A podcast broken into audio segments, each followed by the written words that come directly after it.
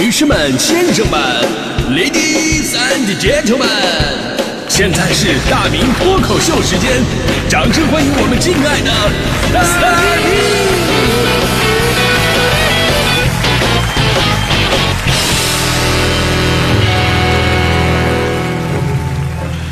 好，欢迎各位来到今天的大明脱口秀，我是大明。呃，假期回来，让我们脱口秀继续啊！有的人呢有那种节后综合征，总得缓几天才能进入到工作状态。啊，可能有的人是我的话呢，啊，今天就干脆别做脱口秀了，划一集水吧。但是我不行，我不允许这样，我要今天还要非常认真的完成这个环节，因为这周就这么一期啊。今天拖完了，就直接等下周再拖了。想到这儿啊，我这个愧疚感呢。呃，今天咱们说的是拍照的话题啊，拍写真啊。呃，说来也巧，昨天是五四青年节，我在我的微博上我就发了一张我年轻时候的照片，就是那张坐在书桌旁边，文质彬彬，一身书卷气息的那一张。当时的我呀，还处在长春罗家良的一个状态 啊。就说那张照片，真的就是我人生当中的第一张写真。就那会儿我们也不叫写真，我们都叫艺术照啊，或者明星照。就当时的艺术照都很简单，就虚化一点，朦胧一点。这脸上那个什么雀斑的痦子呀、法令纹呐、鱼尾纹呐、抬头纹呐、妊娠纹呐，都看不见了啊！哎，长得跟明星似的。我当时为什么要拍这样的照片呢？是因为那年我大四毕业。哎，我们这个专业啊，毕竟对形象是有要求的，所以在这个求职简历里面，大家伙都弄一张看起来比较漂亮的照片。我还记得呀，当时我们每一个人的那一张简历，然后汇总钉到一起，装订到一起，也算是我们播音班的一份纪念册了。到现在那个。本子都在我们家放着呢，打开以后啊，一看，哇，大家伙争奇斗艳啊，真的。当时我们班女生都说这个创意非常好，只不过现在有点不太一样了。现在那些女生最想撕掉的就是那时候的照片。这么说吧，但凡是他们里面有一个火了，当明星了，我凭那张照片，起码能勒索他们二百块钱。我跟你说，到了现在啊，咱们说拍照的方式啊，审美已经不一样了。虽然我很少拍照片，但是我最近的一次呢是跟跟大迪去拍咱们这个节目的形象照啊。大迪说：“哎，这玩意儿好，给听众当奖品发，成本还小啊。”这 大迪约了一个在北京双桥工业园区里的一个摄影棚啊，我跟着去了。这次我发现了不少的门道。首先呢，通过这个拍照，你可以对自己有更深刻的了解。为什么呢？因为在拍照的过程当中，摄影师给你的指示往往能表现出你的性格弱点。比方说啊，摄影师说了，头抬起来一点儿，说明你这人不够自信。摄影师说笑啊，再笑，再笑，说明你这个人呢内向，不善于表达。当时那个摄影师就对我说：“说哥们儿，把脖子往前伸。”这时候我就知道了啊，说明我双下巴。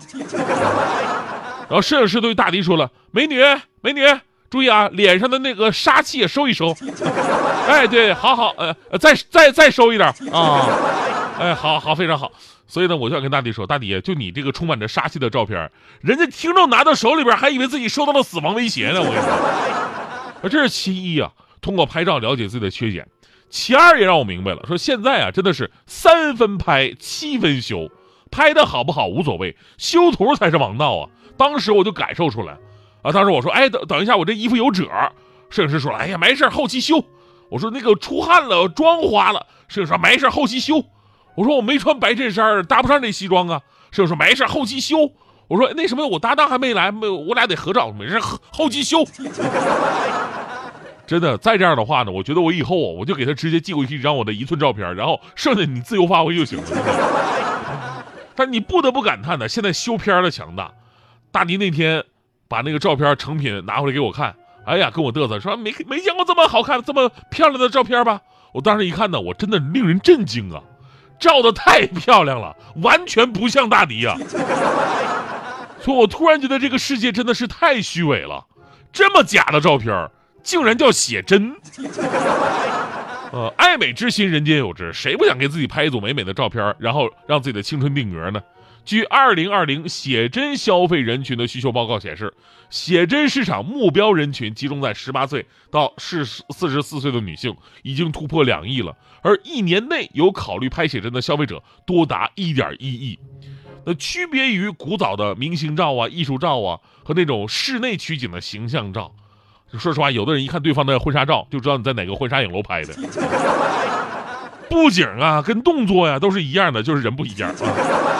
现在的年轻人呢，更喜欢追求个性，更倾向于选择拥有年轻审美风格的个人摄影师，所以呢，所谓的约拍也就越来越火了。那一位经常约拍的顾客总结啊，这类的摄影师呢偏野生，他们大多不是什么专业出身，在社交媒体平台上运营账号，通过免费或者低价的拍摄吸引顾客，逐渐的积累订单，直至成熟。那主营的风格呢，跟传统的照相馆也不一样，人家约拍呀，主要是什么日系呀、森系呀、法式、汉服，哎，都是当下年轻人特别喜欢的风格。而刚刚过去的五一。有点经验的约拍摄影师都已经到了供不应求的地步了。其实我看了一下，这些摄影师呢，没什么专业的功底，很多就连发烧友都不算，只是他们掌握了当下年轻人对美的一个定义。什么定义呢？就是那一定要美的不像自己。哎，这也是我在无数人身上总结出来的美丽密码。我身边的好多女性，我给他们拍照的时候，她们都不承认那个是自己。一定要腿拉长三分之一，脸小三分之二，然后说：“哎，我就长这样。”哦，特别自信。昨天呢，我看了一下现在年轻人喜欢拍的风格，除了刚才说的什么日系、森系、法系，还有一个叫什么发光发丝风格。顾名思义，就是一个女孩头发蓬松，然后折射出太阳的暖辉，整体上有种女神的感觉。啊，这个现在好流行。其实这个拍起来，说实话特别简单。今天的干货，我就教大家如何拍这个发光发丝照。这个基本上属于摄影爱好者的入门的那么一个手艺了。首先最重要的是阳光，你要在一个阳光比较充足的下午，逆光站着，让太阳的照射跟你的头发形成一个折射的角度就可以了。比方说下午四点，这时候阳光还柔和，这个时候吧，你就算让巨石强森、杰森斯坦森在那站着，他们也会发光，只不过他们没有发丝而已。剩下的呢就是设备，一个大光圈的镜头。长焦的我推荐七零二百小白兔，定焦的我推荐八五一点二，前面再加一个反光板，这些设备就能保证你在逆光的时候依然能够拍清楚对方的脸。最后一步呢，就是把头发弄得蓬松一点，啊，最好有风，然后你就开始浪啊，出来的效果就是发光发丝照。我记得以前呢，我们都管这种片叫糖水片，没什么营养，就是靠大光圈虚化，让人看起来更好看。其实跟我们小时候拍那个艺术照啊，特别朦胧，脑袋顶上还点个红点，那差不太多。如今的约拍盛行，可以说互联网时代人人都是摄影师，这个看起来一个门槛极低的圈子，结果呢诞生了内卷与收割的乱象。因为呀，大家伙为了多接活、多有流量，有的直接报价九十九块，有的时候我免费，你直接让别人无路可走。你说你都喊免费了，你让这些婚纱影楼啊，那些摄影师的工作室，你让人怎么活，对不对？还有就是标题党，震惊，八百九十九元约拍只要十分钟，结果好多人呢都上当受骗了，遇到一些不专业的摄影师，样片跟结果差距太大了。说到这儿，我就特别后悔，我为什么要把我那些镜头都给卖了呢？失去了约拍这么好的一个二次创业的机会。其实对我来说吧，拍不拍的并不重要。主要是能约呀，啊，其实现在约拍的需求真的很大，也从侧面说呃说明一些问题。这里面有审美意识的改变啊，有摄影经济的转型，呃，但是归根到底啊，一个行业的发展还是要靠良性竞争才能真的稳定，靠低价内卷、靠营销赚吆喝，终究不是长久之计。摄影终归是一门手艺，所以想赚钱先钻研。说到这个写真呢，我突然想到了大迪现在那个手机的桌面。呃，他那手机桌面那照片照的就完全不像他，P 的太过于漂亮了，你知道吗？那天我还跟他吐槽呢，我说你照片真的是太假了，你要真长这样吧，我跟你说那电台早就装不下你了，真的啊。而你说你在网络上你用假照片你骗别人你就算了，你在自己手机上弄就有什么意义？别人一看就是假的呀。大迪说了，说大明哥，原来你是一个目光如此之短浅之人。这么说吧。这张照片其实根本就不是我，连 P 的都不算，是我在小红书上偷的别人的图。他说我纳闷我说你偷你偷人家图干啥呀？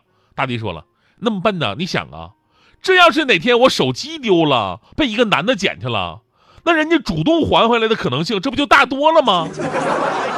我想是这个道理啊。要是大迪用自己照片的话，那男的都不敢捡。